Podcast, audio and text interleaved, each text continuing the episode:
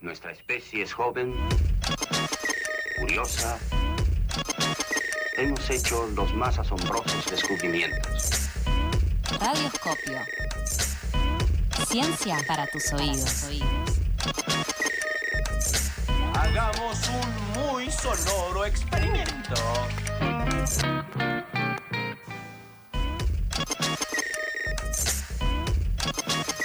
Como anticipamos hace un ratito, la columna Radioscopio con Rolo Caraballo. Buenas, ¿cómo andan? Bien, ¿Cómo- de vuelta, buenas de vuelta. Buenas de vuelta. Igual por si alguien se está aprendiendo recién ahora, comento, ¿no? Dale. De vuelta, hoy vamos a estar hablando un poco, ¿no? De ciencia, la ciencia que estudia la ciencia, ¿no? Ciencia como objeto y ciencia como, eh, como método. Decía, bueno, para mí es como el meme del hombre araña, ¿no? Uno señalando al otro. Eh, espero que lo tengan todos en mente. Y me parece que eso es todavía un poco más importante, ¿no? En un contexto ¿no? pandémico, post-pandémico, le pongo pregunta, eh, donde los científicos aparecieron en el centro de la escena, ¿no? Como, tanto como, básicamente como el origen de las posibles soluciones. Sí, sí, y también eh, hay como, o había, me parece, ¿no?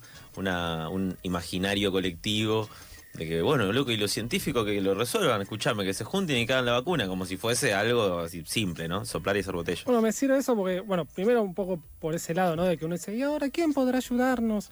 Eh, bueno, no ah, también- pero cuando hay que asignar el presupuesto, Pero en esa misma línea, ¿no? También es el momento, como decís vos, Charlie, de donde nos preguntamos cómo funciona la ciencia. Porque también aparece la gente ahí con duda de, che, ¿quién decide esto? Porque Claro. Ahí nos acordamos. Eh, para meternos un poco más en ese tema, entonces, estamos en comunicación con Federico Testoni. Él investiga para su doctorado en el Instituto de Lingüística de la Facultad de Filosofía y Letras de la UBA, básicamente estudiando el vínculo entre el lenguaje que se usa, mente y sociedad. Ahí, nada, tranqui. Eh, él es uno de los autores de un trabajo que salió este año, muy interesante. Eh, el título, traducido porque, porque está en inglés el original, es algo así como sobre los hombros de quién recae la investigación en salud, determinando los contenidos y actores clave que marcan la agenda en investigaciones biomédicas. Federico, ¿cómo estás? Hola, buenos medios días. ¿Qué tal? Bien, todo tranquilo. Pena que, que salís por Meet, no te vamos a gozar con que tenemos facturas, pero bueno. Ah, sí, lo, lo- lo hiciste, lo hiciste de alguna manera. Oh, por primera vez, o sea, participo de canje, me parece que lo tengo que lucir un poco. Está muy bien. Eh, bueno, te iba a preguntar para empezar así, digamos, algo bien tranquilo como para entrar en tema. Eh, no, una pregunta que yo me hago es, ¿por qué se investiga lo que se investiga? O sea, ¿cómo se decide eso? ¿No? ¿Qué influencias hay en esa decisión? Eh, bueno, eh, de más decir que es una muy buena pregunta. No, nosotros, esta fue justamente la pregunta que nos reunió, digamos, este trabajo que mencionabas antes, eh, forma parte de una investigación que estamos haciendo con un grupo de amigos, amigues y colegas, digamos, eh, que eh, nos encontramos en unas condiciones muy particulares en torno a esa pregunta que vos me estás haciendo.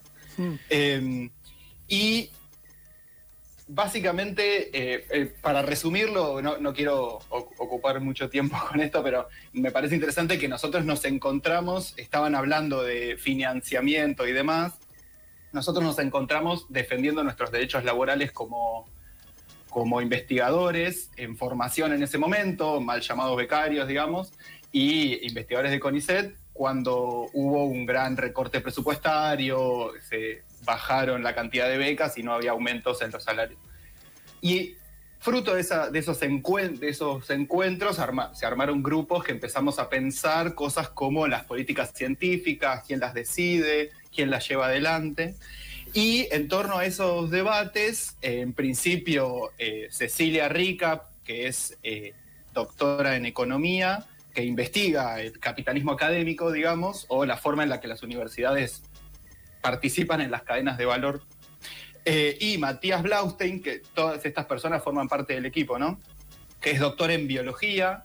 eh, él trabajó mucho tiempo sobre células tumorales y ahora dirige un laboratorio de biología de sistemas y filosofía del cáncer. Y yo, eh, que vengo de lingüística, análisis del discurso, como decías vos antes, dijimos, bueno, ¿qué, ¿cómo podemos responder estas preguntas? Y empezamos a darle vueltas a, eh, en principio, algunas observaciones que traía Matías sobre las, la- las ciencias de la salud y algunos trabajos que había hecho Cecilia sobre eh, el rol de las farmacéuticas en la producción de conocimiento, eh, que había tenido unas, algunas conclusiones interesantes. Por ejemplo, Cecilia venía con una investigación que probaba que el, financiamiento principal que se pone en investigación y desarrollo la hacen los institutos públicos, las instituciones públicas. Sin embargo, las patentes y por supuesto las ganancias, por, porque se las llevan las empresas privadas. Entonces, encontró ahí como un desplazamiento que podemos hablar de eh, uno más de estos desplazamientos de los fondos públicos hacia los privados. Y hablando de eso, y yo metiendo un poco mis ideas sobre la circulación del discurso y el funcionamiento del discurso dominante, que podemos eh, charlar después, se nos ocurrió analizar de qué manera se conforma esto que, que era tu pregunta, ¿no? De, de- de qué manera se conforma la agenda científica, es decir, qué temas se investigan, ah, si podemos determinarlo de alguna manera, y quiénes son los actores que más influyen en esa decisión. Eh, y resolvimos hacerlo de esta manera que... Sí, sí, sí. Eh, dale, me gusta, bueno, primero me gusta que surge como una especie de, desde la militancia, digámosle, científica hacia, ¿no? De ahí surgen a veces preguntas. Y, y bueno, nada, un poco esto que, que mencionabas recién, me interesa saber también qué, qué, qué temas se terminan priorizando. Eh, ah, bueno. eh, eh, a nosotros nos... eso, al, equipo también quería mencionar que se sumó Mercedes Carrillo como también, ella doctora en química, pero que ahora está haciendo un doctorado, eh, eh, perdón, eh, que se, doctoró en química y está trabajando con cuestiones relacionadas con la, bio- con la biología y la, y la salud. Y ese fue el trabajo que hicieron más, digamos, en la parte bióloga del equipo, porque una vez que analizamos esto, tuvimos, pudimos reconstruir de alguna manera la agenda. Una de las observaciones más interesantes es que la agenda que reconstruimos mundial de ciencias médicas eh, y de la salud se centra principalmente en la biología molecular, o sea, un 40% más o menos de los temas están relacionados con eso, y se inclina hacia el, cáncer, digamos. Hay muchas investigaciones sobre cáncer y sobre enfermedades cardiovasculares. Eh, esto, por supuesto, que son enfermedades y afecciones, eh, en el caso del cáncer y las enfermedades cardiovasculares, que están bastante arriba en un ranking mundial, entonces se podría justificar esta preocupación desde la necesidad de las personas. Pero, sin embargo, si vos te fijas, digamos, las primeras y las segundas son estas dos, pero la tercera, por ejemplo, que puede estar relacionada a nivel mundial con eh, problemas relacionados con infecciones diarreicas y cosas por el estilo, prácticamente están muy marginalizadas en la agenda. Y eso, digamos, nos llamó mucho la atención porque tienen mucha incidencia en la población y mucho interés en las comunidades por investigar y subsanar estos temas, por un lado, pero ¿cuál es la, ¿qué es la diferencia de estas otras dos enfermedades? Digamos, que afecta a poblaciones diferentes quizás, o que no, por ejemplo, no produce conocimiento que se pueda capitalizar desde una empresa. Esa es otra de las cosas que observamos en, los contenidos de la agenda. Está priorizada completamente la intervención farmacológica de estos temas. Eh, es decir, no solo se estudian, sino que se estudian con el objetivo de producir medicamentos que se puedan vender, que los traten y se puedan vender. Por supuesto queda totalmente marginalizado, incluso ignorado cuáles son las causas o, por ejemplo, los factores socioambientales vinculados con el cáncer o vinculados con las enfermedades. eh, y, por supuesto, y esto es algo, una cosita más sobre estos temas que me parece muy significativo. Nosotros terminamos este estudio a fines, eh, en el 2018, es sobre la agenda. Nos sirvió un montón para pensar esta época que vino después, porque esto es sobre los papers que se publicaron en los últimos 20 años hasta 2018. Y eh, las, los estudios sobre patógenos y sobre vectores biológicos relacionados con enfermedades infecciosas, por ejemplo, o con, eh, o con enfermedades como, por ejemplo, la epidemia que estamos sufriendo globalmente en este momento, ocupan el 1%. Es decir, totalmente marginalizados de la agenda académica hasta este momento, en el que las revistas solo parecen publicar sobre ese tema, lo que, bueno, nos dice un poco de cómo estamos preparados para enfrentar todo esto, ¿no? Y Desde también lo que sucede con esto es que si uno no analiza en profundidad las causas que, que generan bueno, estas enfermedades, eh, tampoco puede estar prevenido para lo que viene. Bueno, eh, eh, exacto. Y además, algo significativo es que no solo que las causas no son rentables, no se pueden rentabilizar, como quizás sí un paliativo, eh, que puede ser un medicamento que se puede vender con patente privada, sino que además muchas veces las causas son socioambientales. Digo, si estudiamos las causas del cáncer, por ejemplo, en las zonas que son regadas con glifosato en la Argentina. Y ahí no solo no es rentable, sino que además estás tocando ciertos intereses privados, ¿no? ¿Qué tal, Fede? Joaquín te saluda. Hola Joaquín, ¿cómo estás? Bien, muy bien. Eh, te quería preguntar esto que estabas hablando hace un ratito sobre qué temas se priorizan, eh, quizás, y qué temas se dejan afuera.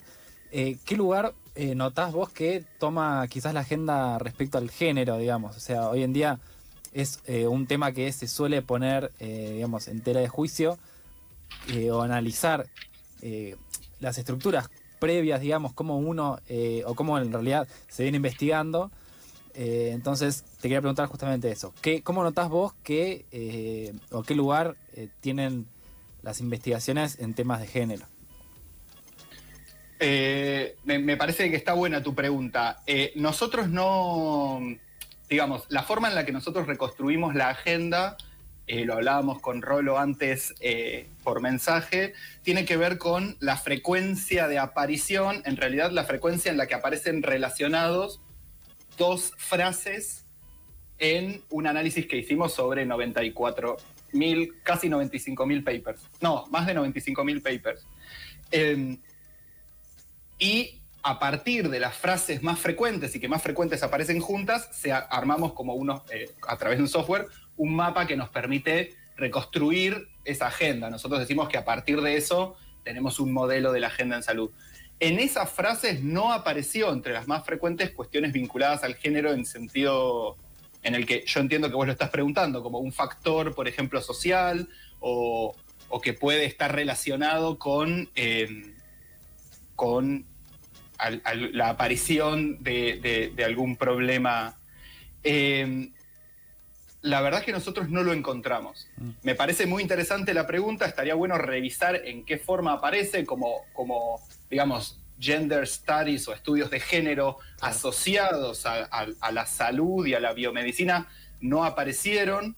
Eh, hubo varias disciplinas que nosotros esperábamos encontrar y no encontramos. En este caso, digamos, yo estoy pensando que es muy interesante una investigación que hace Lucía Sichia, no sé si la conocen o si Rolo quizás creo eh, si la conoce, porque ella estudia eh, epistemología desde una perspectiva de género y venía de estudiar eh, cuestiones relacionadas con la neurología y la biología, neurobiología, y habla de cómo eh, hay un sesgo de género en los estudios, por ejemplo, no sé, quizás acá Rolo puede contarlo mejor porque es más afín a su, a su disciplina, pero yo las veces que la escuché hablar a Lucía Sicha tiene estudios muy interesantes sobre eso, eh, que apuntan a esto que vos entiendo que preguntaba Joaquín, como Sí. que falta eh, representación de ese, de ese problema en las ciencias.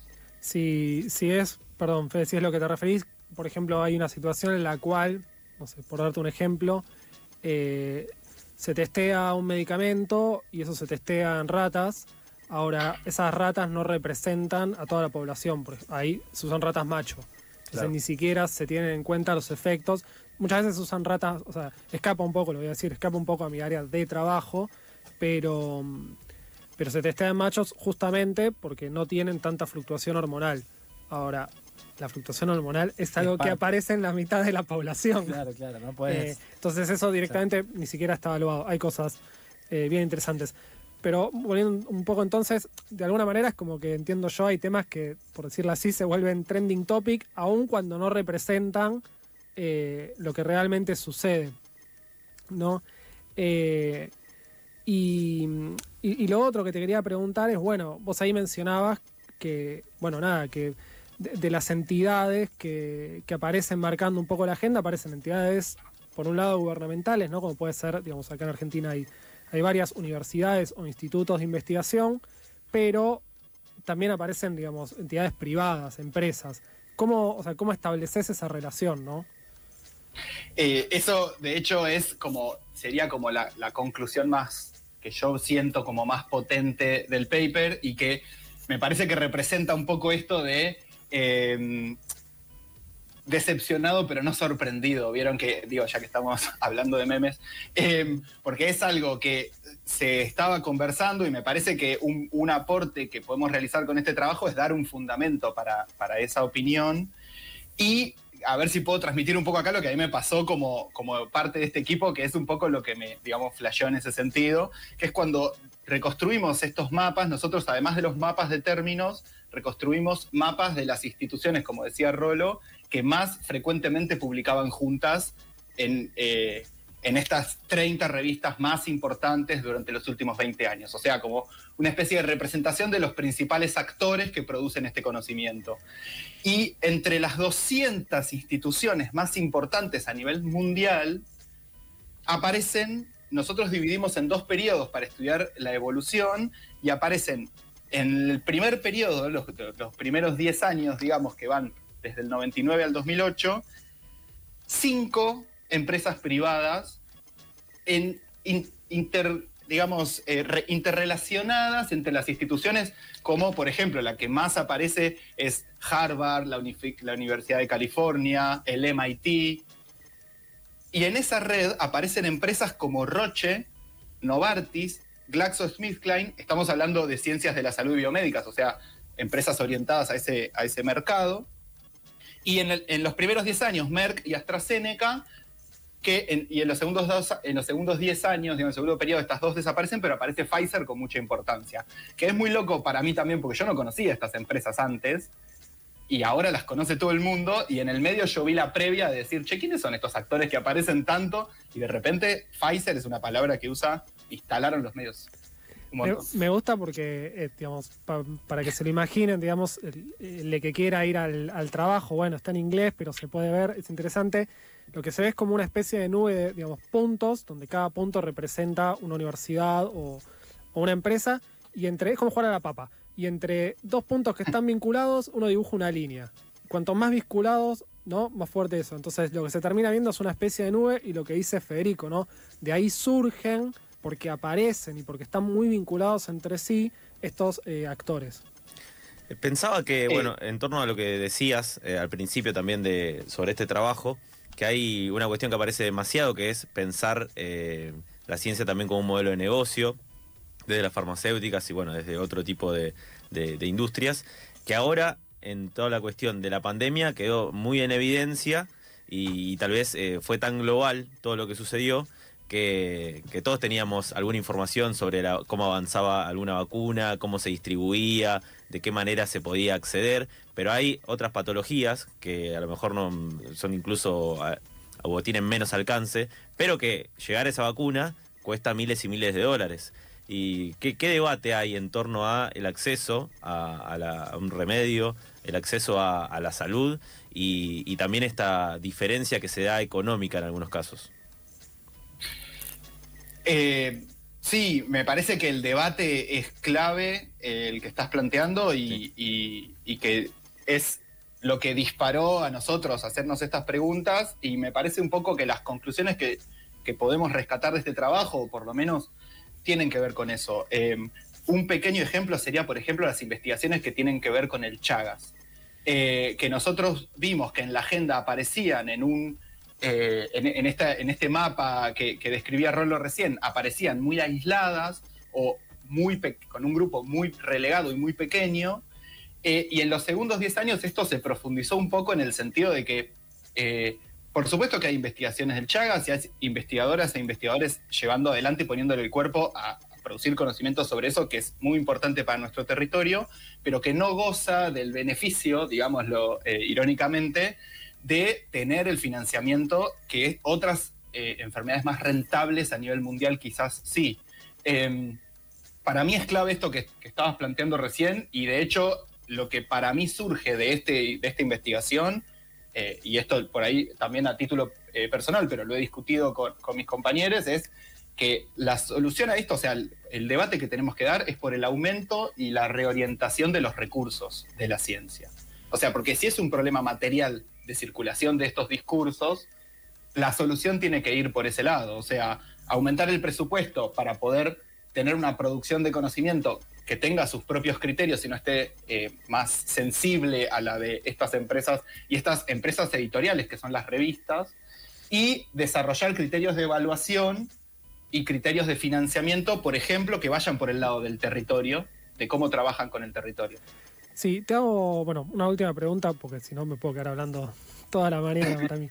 Eh, nada, una, una cosa que me, que me llamó la atención del trabajo también es que, bueno, la- las entidades gubernamentales y justamente en esto que decís de, de, bueno, cómo influyen los territorios, uno puede agrupar de alguna manera por estado o por región. ¿Qué sucede no, con, con las empresas y con la vinculación que hacen las empresas en ese caso? Eh, está buena esa pregunta, porque eh, estos mapas que describía Rol- Rolo antes se, se ven lo que, nosotros, lo que se llama clusters, que son estos grupos de estos vínculos, de estos nodos que mencionaba antes, pero que tienen tantas conexiones entre sí que forman como especie de, digamos, eh, entidades propias. Y nosotros vimos que entre las instituciones se pueden formar en estos clústeres, identificarlos en el sentido geográfico, es decir, las instituciones que más colaboran entre sí, en principio eh, nos mostraban, por ejemplo, que eh, la, presencia muy alta de instituciones estadounidenses, en las primeras 10, 7 son estadounidenses, 2 son el Reino Unido y una es de Alemania, o sea, como esta prevalencia de ciertos países. Eh, y lo que era significativo en cuanto al rol que tenían los nodos de las compañías privadas, que para dar un pequeño, una pequeña muestra, si hacemos un ranking entre las 200 más importantes, la UBA y el CONICET no entran. La UBA estaría en el puesto 754 y el CONICET en, la, en el puesto 767. Mientras que las empresas privadas, hay, Roche está en el puesto 64. Claro. O sea, mitad, menos de mitad de tabla, dicho mal y pronto. Y estas empresas no solo se vinculan con las instituciones públicas, sino que vimos esto que, que, que nosotros denominamos como institución puente, por ejemplo, Roche, que pasó de tener, eh, en el segundo periodo llegó a tener 11 vínculos con cuatro de estos grupos geográficos diferentes, y muchos de ellos, por ejemplo, había dos instituciones que no colaboraban entre sí, pero las dos colaboran con Roche. Y son instituciones muy importantes de países diferentes. Entonces, Roche funciona, la empresa privada, como una especie de puente en la producción de conocimiento, no solo entre dos instituciones, si- sino entre casi, digamos, dos países diferentes, los que les da un rol importantísimo eh, en la construcción de esta agenda. Increíble, y se puede pensar tal vez en lo que mencionabas de la asignación de presupuesto para que crezcan las instituciones eh, estatales que trabajan estos temas y que de alguna manera lleguen a competirle a los privados.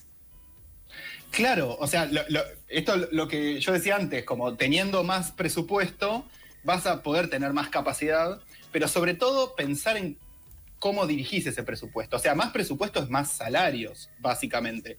Porque los, los investigadores, y acá Rolo también lo puede decir, me imagino, publican para poder sobrevivir en el sistema, en la carrera laboral científica, y esta necesidad de publicación es lo que alimenta a estas editoriales y por lo tanto eh, uno siente que va eligiendo los temas en función de su interés, pero en realidad lo hace en función de muchas de- decisiones editoriales. Eh, si tenemos criterios de financiamiento, de evaluación y también salarios más acorde para la investigación, me parece que eh, se podría redirigir esta agenda, por lo menos en términos territoriales propios, ¿no?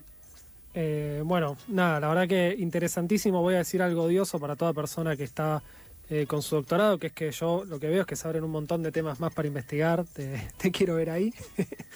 Eh, para la gente que, se- que, que, bueno, que recién se conecta, hablábamos con Federico Testoni, ¿sí? uno de los autores del trabajo, que intenta responder básicamente sobre los hombros de quién y quiénes recae la investigación en salud, un trabajo que salió este año. Eh, muchas gracias, Fede. Y... No, gra- Sí, gracias sí. Y bueno, nada, para un par de recomendaciones, un poco en base a lo que decía Charlie. Bueno, por un lado, seguirlos en Twitter, tanto a Federico, que yo le sigo, como a Matías Blaustein. Federico es testonife, arroba testonife, y Matías Blaustein, que es coautor, es eh, arroba Blaustein Matías. Y para profundizar un poco más, en la revista Crisis, la última que salió hasta ahora, la 49, hoy hay una nota a Cecilia Nicolini muy interesante que toca un poco estos temas. Y aparece también el podcast de Crisis en el Aire, el 64, si la quieren chusmear. Perfecto. Anotadas entonces las recomendaciones. Muchas gracias, Federico. Estaremos, estaremos en comunicación por, eh, bueno, otros trabajos que surjan, o mismo también para seguir profundizando sobre este que hicieron, que, que estaba muy bueno. Muchas gracias a ustedes y me encanta la tribu y su lucha que también tiene que ver con disputar agenda eh, pública. Bueno, y tenemos también una canción para cerrar, ¿no? Y para cerrar, bueno, pertinente, nos vamos con Farmacia de Guasones.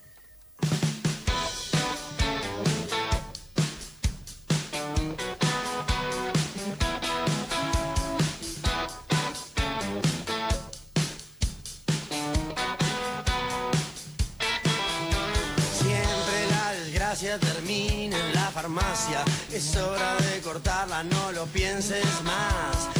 ¿Cuál es el problema? El precio de la pena. No hay nada más rico que la libertad. Adiós, me voy. Alguien que me espera en Paseo Colón. Te digo, te repito, no insistas, no te metas porque.